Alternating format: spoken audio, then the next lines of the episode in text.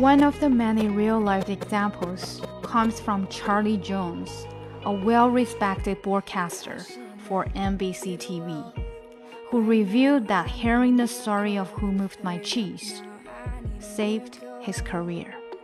今天的这个跟读呢，又是一个特别版哈，是因为在为畅学呢准备我们的下一本书《Who Moved My Cheese》。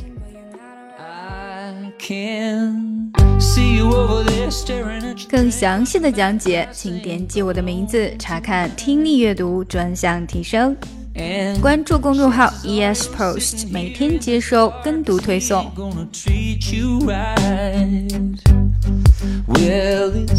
Probably not my place, but I'm gonna say it anyway. Cause you look like you hadn't felt the fire, had a little fun, hadn't had a smile in a little while.